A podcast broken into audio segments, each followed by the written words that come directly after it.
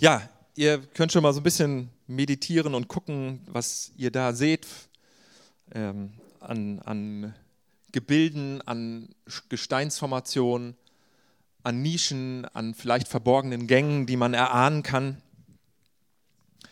So ein Höhlenlabyrinth, total spannend, total, total wild und total äh, uferlos, wenn es so eine große Höhle ist, in der es so viele Gänge gibt und man immer wieder was Neues entdecken kann. Das ist mein Bild, was ich heute Morgen verwenden möchte. Wenn wir die Bibel studieren, dann ist das mega spannend wie eine Höhlenforschung. Das ist wirklich so. Ich habe es jetzt in dieser Woche wieder so erlebt, ich habe mal angefangen, die Hörbibel zu hören von äh, dieser App YouVersion. Haben wir schon öfter mal drüber gesprochen. Da kannst du dir einfach eine Hörbibel anhören, in diesem Fall von der Luther-Übersetzung 1912. Und das habe ich mir immer so bei den Fahrten, wenn ich unterwegs war, irgendwo in der Stadt, dann habe ich mir das immer so vorsprechen lassen. Und das merke ich so, wie das so ins Unterbewusstsein gegangen ist und wie das so mich begleitet hat und geprägt hat und im Grunde auch getragen hat durch die Woche unheimlich spannend, was es zu entdecken gibt. Es ist sogar so, dass, habe ich jetzt neulich gehört, dass jemand sagte, der ist gar kein Christ und sagte, wenn ich ein Buch mitnehmen dürfte auf eine einsame Insel, dann wäre das die Bibel, obwohl er gar nicht jetzt im Grunde daran glaubt oder so, was da drin steht, aber weil sie einfach so derartig zum Nachdenken anregt, weil sie einfach derartig viele Prozesse auslöst in einem und man immer wieder etwas Neues entdeckt. Und das spiegelt auch etwas wider von Gottes Wesen, glaube ich, weil Gott ist geheimnisvoll und Gott ist tief. Und sein Wort ist dementsprechend wie so eine Höhle, wie so ein Labyrinth, uferlos und vielschichtig und sehr, sehr staunenswert. Und ich merke, wie mich das immer wieder dahin zieht, wie mich das immer wieder lockt und wirbt um mich und wie es mich interessiert und wie ich auch das Bedürfnis habe, mit euch darüber zu sprechen wie ich auch merke, es ist mir wichtig, etwas zu teilen, was mich interessiert. Ich finde es total faszinierend. Und wenn man manchmal so ganz reduziert lebt, es ist jetzt diese, diese Zeit, so ein bisschen wachsamer, achtsamer zu leben, fasten oder so. Wenn man so ein bisschen reduzierter lebt, dann merkt man auch, welche Kraft und welche Wahrheit und welche Geborgenheit in den Worten, in den Texten ähm, steckt, wie sie einen tragen und wie sie einen halten. Und du merkst es, wenn du so reduziert lebst, dass du irgendwann mal gar nichts anderes mehr hast. Man merkt es, wenn Menschen so in der letzten Phase ihres Lebens sind. Ich habe das jetzt gerade vor kurzem erlebt mit meinem Schwiegervater. Wenn du nichts mehr hast, du kannst auch nichts mehr machen, aber dann auf einmal merkst du, wie Bibelverse Macht entfalten. Es geht nichts anderes mehr, aber diese Verse haben der, eine derartige Kraft in sich, dass sie einen bis rüber begleiten in die Ewigkeit. Es ist faszinierend. Und was mich beschäftigt heute Morgen und was ich mit euch gerne teilen möchte, ist, dass, dass wir so ein bisschen die Mehrschichtigkeit von biblischen Texten uns angucken und darüber aber nicht einfach nur sagen, Mensch, ja, das ist ja interessant und das ist ja toll oder so. Das soll jetzt nicht so dazu dienen, ein Vortrag zu sein, sondern es, also mein Gebet wäre, dass es dazu dient, unser Staunen, unsere Faszination und unser Vertrauen zu wecken in die biblischen Zusammenhänge, in die Texte, in die Aussagen der Bibel. Also die Bibel zu studieren wie so eine Höhlenforschung. Und ich hoffe, dass das klappt und ich hoffe, dass das für dich auch etwas ist, was dich zum Staunen bringt. Ich möchte das am Beispiel der Geschichte von Eden zeigen.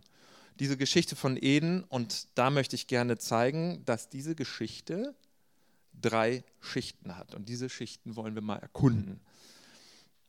Das Ganze habe ich mir nicht einfach nur so ausgedacht und habe gesagt, Mensch, jetzt sind wir mal ganz kreativ und gucken mal, was das da zu entdecken gibt, sondern das Ganze hat selber eine Auslegungstradition.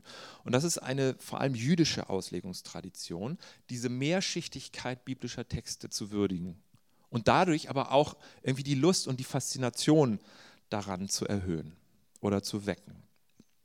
Diese jüdische Auslegungstradition findet sich schon im 5. Jahrhundert. Eine sogenannte Mishnah, eine Auslegung der Genesis, des ersten Buches Mose. Genesis Rabbah heißt das.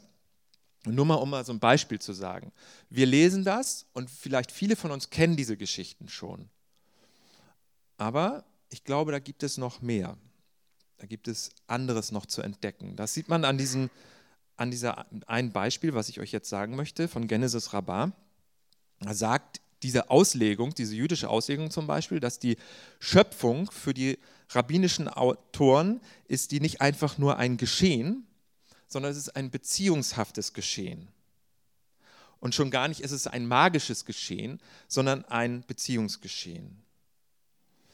Und die, der, die Genesis Rabbah sagt zum Beispiel bei dem Stichwort aus 1. Mose 1, wo Gott sagt, und es wurde Licht, also er sprach, es werde Licht und es wurde Licht. Da haben die so einen Spaß dran, die Rabbinen, das zu verknüpfen mit anderen biblischen Themen und Zusammenhängen, dass sie daran eine Parallele sehen zu dem Buch Exodus, zu dem zweiten Buch Mose, wo sie sagen, das hängt mit Israel zusammen. Als Israel herausging, kam es aus der Finsternis ins Licht. Kannst du sagen, hä, das ist ja total konstruiert. Das ist ja einfach nur Fantasie. Ja, aber wir können davon trotzdem lernen. Wir können sehr viel lernen davon. Denn ähm, das Ganze ist spielerisch, das Ganze ist kreativ, das Ganze ist wie so ein Höhlenerkundungsgang. Und in, in der Genesis Rabbah, sie sagt im 1. Mose 1, 3 bis 5, kommt fünfmal das Wort Licht vor. Und die Tatsache, dass die fünf Bücher der Mose, äh, fünf Bücher Mose fünf sind, also die Torah sind fünf Bücher. Und fünfmal kommt das Wort Licht vor. Da sehen die eine Parallele. Das ist doch total faszinierend. Ja, sagst du, es ist ja wie, wie so ein Kleinkind, nur weil das fünf ist, sind es auch fünf. Ja, genau, wie so ein Kleinkind. Das anfängt zu spielen mit den Texten. Genau richtig. Und die, die Rhetorik ist die, die fünfmalige Erwähnung des Lichts in 1. Mose 1, 3 bis 5 wird als empirische Realität gesehen, die dann der literarischen, also der schriftstellerischen Realität der fünf Bücher Mose entspricht. Beides bestätigt einander und beides hängt wie so ein unterirdisches Wurzelwerk zusammen. Also, lass uns mal mit den Rabbinen ein Stück mitgehen und vielleicht ist ja was dran. Vielleicht sagst du, das ist mir zu fantasievoll, aber vielleicht, wenn es dazu dient, dass es dir Lust macht und dass es dein, dein Staunen und deine, vielleicht auch dein Vertrauen in die Wirkmächtigkeit der Texte stärkt, dann ist es gelungen. Die erste Ebene, 1. Mose. Also das ist die Ebene, bei der wir uns noch alle, die sich schon mal damit beschäftigt haben, vermutlich ziemlich zu Hause fühlen und ziemlich wohlfühlen und sagen, ja, das kenne ich, das habe ich schon mal gehört. Also am Anfang schuf Gott Himmel und Erde. So. Da wird in, in ersten, auf den ersten Seiten der Bibel beschrieben, wie es eine Quelle gibt für alle Existenz. Wie es nicht eine materielle, einfach nur eine materielle Welt gibt, die in sich selbst und aus sich selbst heraus geboren worden ist, sondern wie ein Fluss, der eine Quelle hat, gibt es einen Ursprung. Allen Lebens, allen Seins, aller Existenz. Und das ist diese Schöpfung und das ist dieser Kosmos und dieses Universum. Das sind die Atome und das sind die Lebewesen, das sind die Pflanzen, das sind die Pilze, das sind die Tiere, das sind die Menschen. Das ist jeder von uns, wie wir vorhin in der Anbetungszeit auch gebetet haben. Jeder von uns hat einen Ursprung, eine Quelle.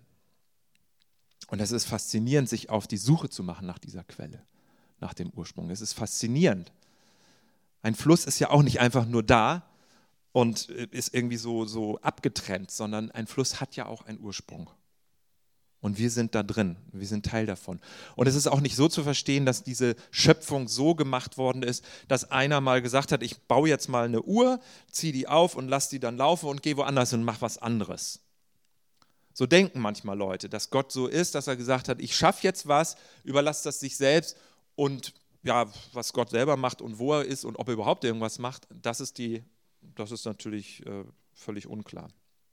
Sondern Quelle bedeutet, sie sprudelt permanent aus dem ewigen Jetzt, aus der Ewigkeit heraus, sprudelt permanent die Quelle. Sie hält alles aufrecht. Ohne diese Quelle würden, würde es nichts geben. Ohne diese Quelle gäbe es nichts. Auch jetzt nicht, auch wo wir hier jetzt zusammen sind. Also Schöpfung bedeutet nicht, einer hat mal einmal was gemacht und das war's, sondern Schöpfung bedeutet aus der überzeitlichen, Ewigkeit heraus sprudelt die Quelle des Lebens und hält alles am Laufen, hält alles, alles am Leben, hält alles am Sein und bringt alles weiter im Fluss der Zeit. Gott als unsere Quelle, als Urgrund des Seins, Urgrund der Liebe, wie man auch sagen kann, Erhalter des Kosmos, Urquelle. Das ist etwas, das ist diese oberste Schicht der Schöpfung. Das ist diese oberste Schicht dieser Geschichte. Am Anfang schuf Gott. Und da passt das rein auch, womit wir uns beschäftigen im Moment. Einige von uns sind dabei, dieses Klimafasten zu machen. Und es gibt auf unserer Webseite sogar eine Gruppe Klimafasten. Also nochmal komme ich schon wieder auf die Webseite. Ähm, da gibt es Gruppen und wenn du unter Gruppen guckst, ist eine davon Klimafasten. Das ist richtig cool. Ich finde das, man, Fasten verbindet man ja nicht automatisch sofort mit dem Wort Spaß oder so. Fasten denkt man vielleicht eher so, oh, Verzicht, oh, so mit Hängen und Würgen irgendwie durchs Leben kommen, weil man jetzt auf alles Mögliche verzichten muss. Aber in diesem Fall finde ich, es hat das auch was mit Spaß zu tun und auch mit so einem spielerischen Ausprobieren. Klimafasten soll dazu dienen, diese Schöpfungsdimension, diese Bewahrung der Schöpfung, das ist eine der absoluten Grundaufträge der, der christlichen Kirche, die wach zu halten und die bewusst zu halten und uns dafür zu sensibilisieren und einen Zugang zu halten. Ähm, es gibt solche Broschüren dazu, das ist von der evangelischen Kirche herausgegeben, kann man sich bestellen. Ich habe aber auch, glaube ich, 30 Stück ähm, da vorne liegen beim Ausgang. Und die sind so aufgebaut, dass es ist eine Fastenzeit sieben Wochen und für jede Woche gibt es Ideen und Anregungen, was man machen kann. So, und da, das gucken wir uns mal an. So ist es äh, auf unserer Webseite, so sieht das aus. Die Gruppe hat Karin Göbel erstellt und du kannst dabei sein. So sieht das Plakat aus der ersten Woche. So viel du brauchst ist das Motto, Fastenaktion für Klimaschutz und Klimagerechtigkeit. Und in dieser Woche gibt es folgende Tipps. Tagebuch schreiben, also ich, ihr seht das da, ich lese das jetzt gar nicht einzeln vor. Aber die Tipps, die da stehen, die ihr sehen könnt, die sind richtig gut, finde ich. Weil das sind so Tipps, du musst nicht sieben Wochen genau das Gleiche machen, bei der Fastenzeit ist es ja manchmal so, dass Leute sagen, sieben Wochen verzichte ich auf Zucker oder auf Alkohol oder ich verzichte sieben Wochen auf dies oder jenes. Aber da ist es nicht so, es ist immer das Gleiche, sondern du probierst etwas aus und kannst immer wieder was Neues machen. Und in dieser Woche habe ich zum Beispiel mal ausprobiert, mal abends die Medien auszulassen, die elektronischen Medien und mal ein Buch zu lesen. Klingt vielleicht revolutionär oder irgendwie komisch, keine Ahnung. Habe ich mal gemacht. Nein, aber ähm, also es ist wirklich, es ist wirklich nicht unbedingt sonst so üblich, dass ich da immer mal noch mal abends sitze und ein Buch lese. Wenn, dann mache ich es eher tagsüber oder so. Aber das habe ich jetzt mal umgekehrt.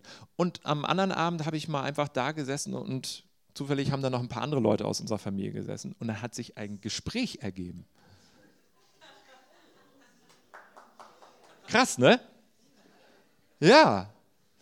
Und das war total schön. Und dadurch hat einfach die die Woche für mich, die Woche hat an Qualität gewonnen.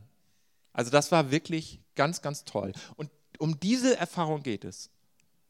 Um diese Erfahrung geht es. Kannst natürlich einen Spaziergang unternehmen.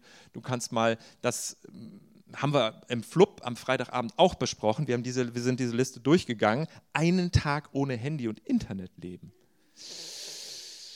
Da wird es natürlich ganz heikel und so weiter und so fort. Also jedenfalls, wie auch immer. Aber es, es ist einfach eine, eine schöne Möglichkeit, um da einen Zugang zu, zu bekommen, dass wir Gott als unseren Schöpfer erfahren, dass wir das neu bewusst kriegen und ihn auch danken dafür und anbeten dafür. Er ist unser Schöpfer, er ist unser Ursprung, er ist die Quelle des Lebens überhaupt. Und natürlich hat das auch damit zu tun, dass wir uns dessen bewusst werden, wie ignorant wir manchmal sind und wie bequem wir auch manchmal sind und wie, wir, wie uns das manchmal auch egal ist, äh, wie wir die Schöpfung behandeln und wie wir die Umwelt behandeln. Und natürlich wird uns das auch bewusster und das schlechte Gewissen kann auch manchmal hochkommen.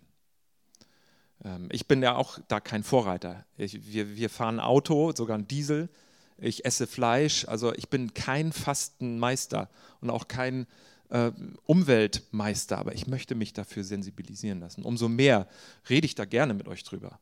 Weil wenn ich das schon mache, also dann können das andere erst recht. Andi hat es ja letzten Sonntag auch angesprochen, dass diese Zeit für uns da ist.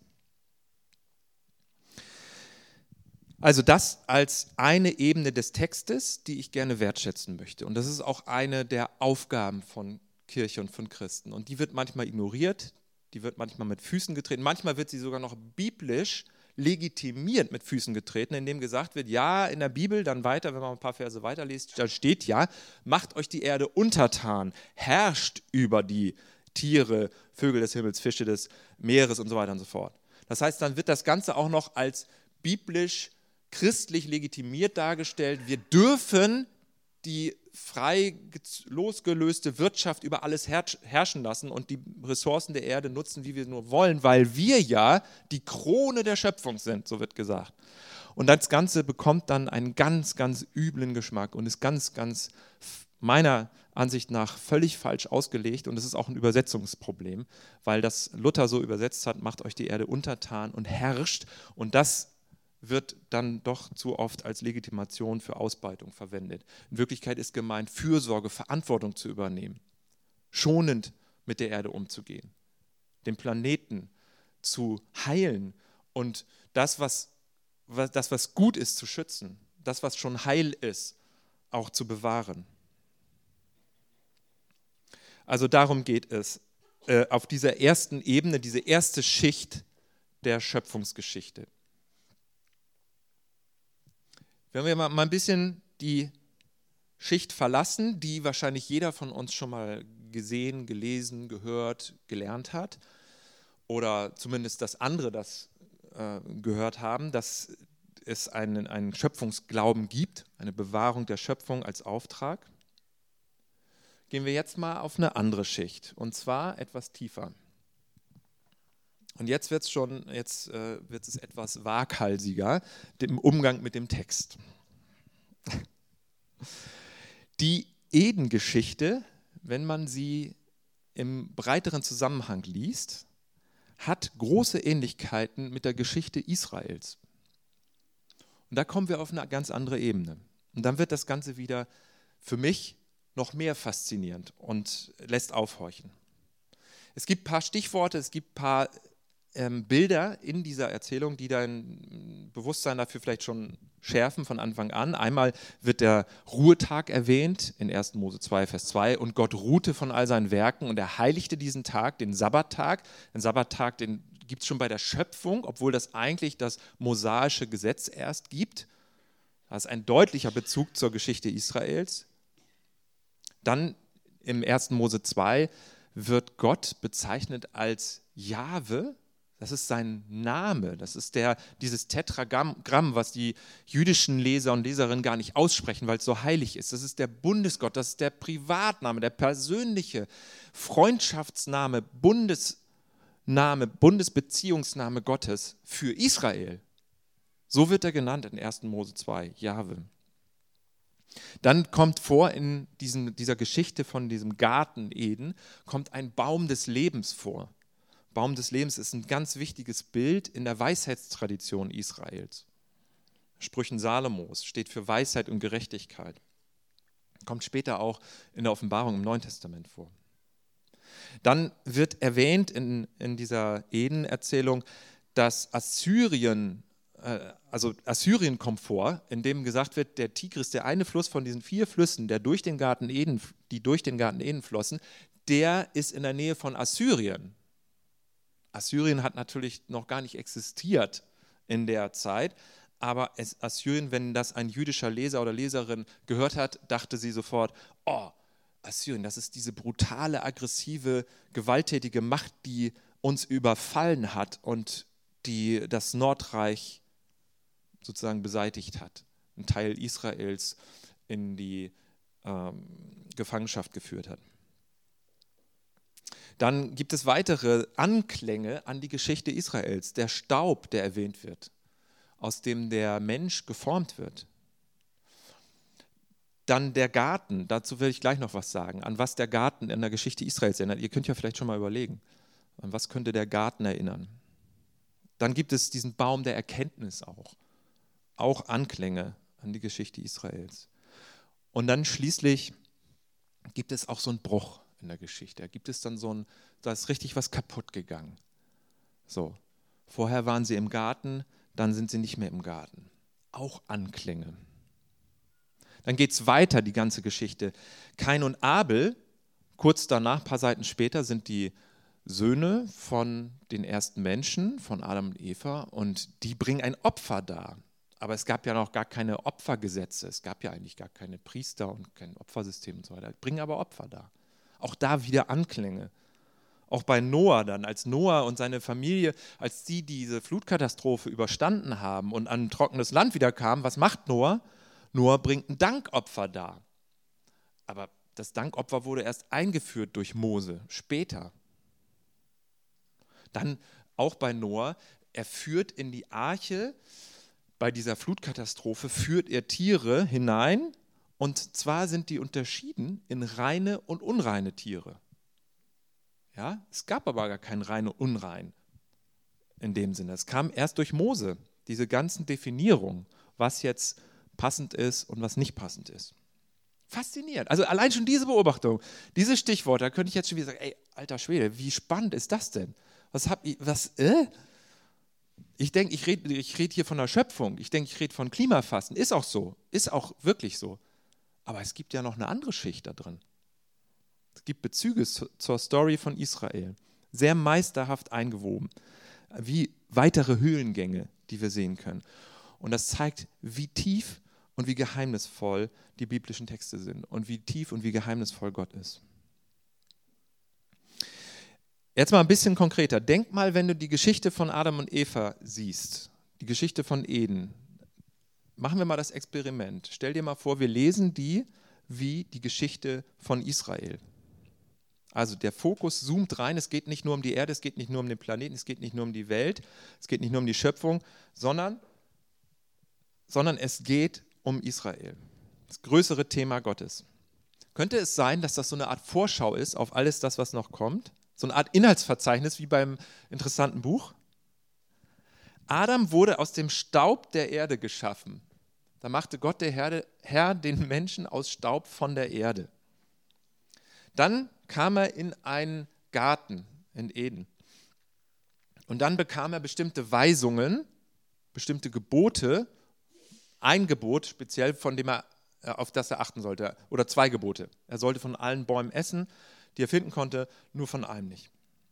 Und wenn du das beachtest, dann wird es dir gut gehen, dann wirst du in diesem Garten leben können. Und wenn du das missachtest, an dem Tag wirst du sicher sterben. Wenn man das so sieht und diese ganzen Anklänge mit einbezieht, dann denken wir doch mal an die Geschichte Israels, wie es war. Israel wurde geformt als Nation aus dem Staub in Ägypten. So die Rabbinen, so Genesis Rabbah. In Ägypten wurde Israel überhaupt erst als Volk geformt, ist erst entstanden. Vorher gab es zwar Sklaven und gab es zwar Einzelpersonen und gab es zwar unterdrückte Leute und die hatten auch was miteinander zu tun, es war aber keine Volksgemeinschaft. In Ägypten, im Staub Ägyptens wurde Israel geboren. Dann wurde Israel in ein Land gesetzt. Das Volk Israel kam in ein Land. Und dieses Land wird beschrieben mit Begriffen, die so sind wie der Garten Eden, wo Milch und Honig fließt. Paradiesisches Land, das verheißene Land. Und die Kundschafter, die da waren in dem Land, die brachten zu zweit so eine Stange mit einer riesengroßen Traube äh, wieder. Also so Weintrauben, die so riesengroß waren, dass man sie zu zweit tragen musste. Es ist wie der Garten Eden. Früchte gab es da. Milch und Honig gab es da. Sie wurden in ein Land gesetzt, in dem es ihnen gut ging. Lass uns noch mal weitergehen. Und Gott der Herr gebot dem Menschen und sprach. Dann haben sie Gebote bekommen, haben sie Weisungen bekommen, für die sie extrem dankbar waren, weil das ihre Freiheit schützen würde, diese Weisung. Und wenn sie sich an diesen Weisungen orientieren, dann würden sie in ihrem Land wohnen bleiben. Und wenn sie sie missachten und ignorieren, dann würden sie aus dem Land wieder rausgehen müssen. Und so ist es auch gekommen. Sie mussten aus dem Land wieder raus. Genauso wie die ersten Menschen aus dem Garten raus mussten. Die Beobachtung ist, das hat alles so viele Anklänge, dass das durchaus legitim ist, das als Geschichte Israels zu sehen. Exil, das Exil ist ein Ort des Todes. So wie Gott zu den beiden sagt, ihr werdet des Todes sterben an dem Tag, an dem ihr von dieser Frucht esst. Sie sind ja aber nicht physisch gestorben, aber sie sind aus dem Garten rausgeschmissen worden. Sie sind metaphorisch sind sie gestorben. Exil, sie sind rausgetrieben worden. Exil, wenn du, wenn du weg bist aus dem, wo du orientiert bist und wo du ähm, lebst, wenn du da weg bist, wenn du fremd bist und wenn du nicht in einer lebensfreundlichen Umgebung bist, dann ist das sowas wie Exil. Und so ging es, genauso ging es den Israeliten. Also wenn da was Wahres dran ist, wenn diese Schicht zu sehen ist, dann würde ich sagen, wie spannend und wie faszinierend ist das? Vielleicht gibt es noch viel mehr Zusammenhänge. Und vielleicht ändert das auch so ein bisschen die Botschaft. Vielleicht ändert das auch so ein bisschen diesen Moralappell, diese Moralbotschaft, sondern es geht mehr in eine Botschaft. Das ist das, was Gott eigentlich im Sinn hat mit uns allen. Dass er uns begegnet, ob wir jetzt im Land sind, ob wir im Exil sind, in der Fremde sind, wo Gott dann auch gewirkt hat und uns wieder heimbringt. Heimkehr. Das ist das, was er vorhat. Und er reagiert auf, auf die Missachtung seiner Weisung, reagiert er letztendlich mit Verheißung, mit Wiederauferstehung, mit Neuerweckung, mit Heimkehr ins Land. Und das ist das, was letztendlich, wie Jesus auch seinen Auftrag verstanden hat. Es ist eine tröstliche Botschaft, dass Gott in seiner Gnade und seiner Verheißung uns begegnet, auch wenn wir ihm untreu sind. Und damit kommen wir zum dritten, zur dritten Schicht. Das war die zweite Schicht. Die dritte Schicht, die ist jetzt vielleicht noch ein bisschen kreativer und die will ich auch nur kurz anreißen. Besonders die, dieser Vers 1 aus 1. Mose 3. Und die Schlange war listiger als alle Tiere auf dem Felde, die Gott der Herr gemacht hatte. Ähm, klassischerweise wird das so verstanden, dass gesagt wird, das ist jetzt der Sündenfall. Also da fällt die Menschheit in Sünde, seitdem ist die Menschheit von Gott getrennt und Jesus ist dann gekommen, um diese Trennung wieder aufzuheben. Und das ist vielleicht nicht die einzige Möglichkeit, das zu verstehen und zu betrachten. Dieses Wort listiger hört sich ja im Deutschen schon sehr, sag ich mal, verschlagen an, so ein bisschen, naja, da denkt man so ein bisschen vielleicht an Mafia oder irgendwie sowas. Da kommt so ein Mafia-Boss als Schlange getarnt und sagt, hier komm, ne, ich, ich gebe dir was von der Frucht, das stimmt doch hinten und vorne alles gar nicht, was der da gesagt hat und so. Ach komm, aber nicht so, ne? Nimm mal, komm, iss mal Eva, ne? So, ne? Und also listig ist für mich so, oh, verschlagen und so weiter. Wenn man aber mal guckt, wie das in anderen Übersetzungen äh, übersetzt wird, sieht man, Gute Nachricht Bibel sagt, die Schlange war das klügste von allen Tieren. Das hört sich schon gar nicht so schlimm an, finde ich, wenn man ein kluges Tier hat oder ein Lebewesen, ein kluges Lebewesen. Die Einheitsübersetzung übersetzt, sie war schlauer als alle Tiere. Also da ist dieses Listige, dieses Verschlagene, ist gar nicht unbedingt so mit drin. Im Gegenteil, es ist eigentlich was Erstrebenswertes, klug zu sein, schlau zu sein. Die Einheitsübersetzung in Sprüche 1, Vers 4 wird genau dasselbe Wort verwendet. Der Sinn der Sprüche der Weisheit Israels ist, um Unerfahrenen Klugheit zu verleihen, der Jugend Kenntnis und Umsicht. Also hier passiert etwas durch eine Übersetzungsunterscheidung, wie man das Ganze versteht. Wortgewandt und gebildet, wie die Autoren der Bibel sind, haben sie das bewusst gemacht. Und dann haben sie auch noch das Wort ähm, eingefügt. Muss ich mal eben sehen, ob das. Nee, das kommt gleich noch. Das ist schon mal eine kleine Vorschau gewesen. Ähm, ich hoffe, euch ist nicht schwindlig geworden in der Zeit. Das Wort klug und schlau ist, das, ist dieselbe Wurzel im Hebräischen wie nackt. Und jetzt kommt die, die, also diese Idee, wie man das verstehen könnte. Das würde bedeuten, also die Schlange, nehmen wir mal das, was wir gelernt haben, so ein bisschen beiseite. Stellen wir uns mal vor, die Schlange ähm, hat etwas, was Adam und Eva nicht haben. Sie hat nämlich Klugheit. So. Und sie sagt jetzt, jetzt esst von dieser magischen Frucht oder von dieser Frucht, ja, und dann auf einmal, dann werdet ihr sein wie Gott. Stellen wir uns mal vor, das ist auch gar nicht so ein schlechtes Ziel. Sein wie Gott, also Gott ähnlich sein, wenn wir das uns mal vorstellen, das wird ja, ich, ich denke auch immer reflexartig, ja, das sollten die nicht, aber vielleicht sollten sie es doch. Vielleicht ist es gut, ähnlich zu sein wie Gott. Vielleicht ist es gut, vielleicht ist es erstrebenswert im Neuen Testament als Ziel unserer Nachfolge Jesu Christusähnlichkeit. Also, vielleicht ist das alles gar nicht so schlecht, wenn man anstrebt, klug zu werden und sogar gottähnlich zu werden in seinem Wesen, in seinem Charakter, in seinem Handeln, in seinem Wollen, in seiner Art und Weise mit Menschen umzugehen. Vielleicht ist das gar nicht so schlecht. Aber was ist denn dann das Problem dabei? Das Problem ist, dass sie es auf die falsche Art und Weise äh, erworben haben. Dass sie vom Baum der Erkenntnis des Guten und Bösen gegessen haben und auf einen Schlag sind ihnen die Augen aufgegangen. Und sie haben realisiert, sie sind nackt. Und das ist diese Scharfsinnigkeit der biblischen Autoren, die sind so geschickt gewesen. Dieses Wort, was im Hebräischen für nackt steht, ist dasselbe wie das, was für schlau und klug steht. Das ist dieselbe Wurzel im Hebräischen. Hoch faszinierend. Das heißt, ihnen sind die Augen aufgegangen. Dann musst du dir so vorstellen, das ist wie, als wenn Kinder, zweijährige Kinder am Strand spielen und nackt sind und die denken sich natürlich überhaupt nichts dabei. Und dann gibt ihnen jemand so einen magischen Lolli und sagt, so, iss mal davon und dann essen sie und dann auf einmal haben sie das Wissen und das Empfinden eines Erwachsenen als Zweijährige und sie schämen sich total. Sie denken, oh Mist, äh, ich muss mich verstecken, ich muss mich verdecken, ich muss schnell ins Meer springen, was auch immer. So auf einen Schlag.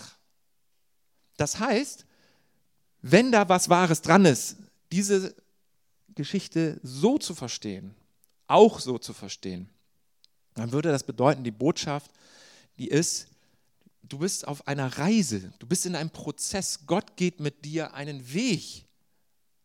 Er ist mit dir auf einer spirituellen Wanderschaft unterwegs, die Zeit kostet. Und die Israeliten sollten, die, die ersten Leser, die sollten lernen, die Torah, die fünf Bücher Mose, die Weisheitsliteratur, die Sprüche, Hiob, Prediger, die sollten dadurch wachsen und reifen, durch das Studieren, durch das Beten, durch das Meditieren der Schrift, aber nicht durch so ein Schnips einmal Schnellerkenntnis. Das konnten sie nicht aushalten, das konnten sie nicht verkraften, das war zu viel für sie. Und deswegen mussten sie den Garten verlassen.